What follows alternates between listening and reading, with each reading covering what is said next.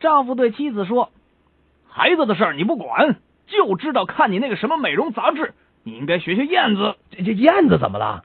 辛劳的母燕子每天为幼雏送三四百次呢。我好像更喜欢海马，雌海马把卵摆在雄海马的育儿袋里，就再也没有海马妈妈的事了。哎呀，整个一懒妈呀！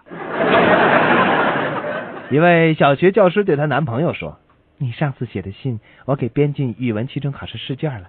这道题能全面体验学生们的语文水平。你是让他们分析成语，还是解释语法呢？啊，对不起，我是让他们改错别字。哎，错别字儿。一位骑兵的妻子对丈夫说，Mike，你睡觉的时候说梦话让我听见了。我问你，第一那是谁？你是不是有外遇了？呃，呃这个，呃，那那是我的马呀。呃这马。”：“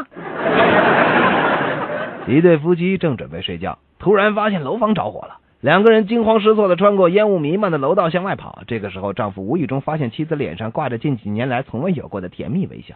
天哪，现在是什么时候了？你还笑得出来吗？